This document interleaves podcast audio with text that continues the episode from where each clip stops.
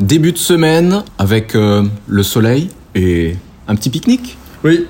Euh, pique-nique. Alors, euh, on va faire une tartine de chèvre frais d'Aurélie. On prend le, un bon pain de campagne que vous faites toaster. Préparez ça la veille. Hein, vous, enfin, le matin avant de partir, vous faites toaster parce qu'évidemment, c'est compliqué de faire des toasts si on fait un pique-nique au Beau milieu de... au, au milieu d'un champ, hein, évidemment. Hein, tout en étant branché, c'est pas évident. Donc, vous faites toaster ça chez vous le matin et vous préparez euh, votre petit mélange de, de chèvre frais que vous mélangez avec du poivre concassé un petit peu, la ciboulette là qui pointe le bout de son nez, euh, vous y mettez un peu de sel de Guérande, un filet d'huile d'olive, vous mélangez tout ça et vous mettez un petit peu de crème épaisse et vous tartinez ça généreusement sur votre pain de campagne et par-dessus ça, j'ai quand même envie d'un petit truc euh, fumé comme ça, Mhm. des petites tranches toutes fines de magret de canard fumé. Ah, Une petite tartine de chèvre frais à la ciboulette et magret de canard fumé, c'est bête comme chou et c'est super bon. Pour le pique-nique, c'est bien. À demain.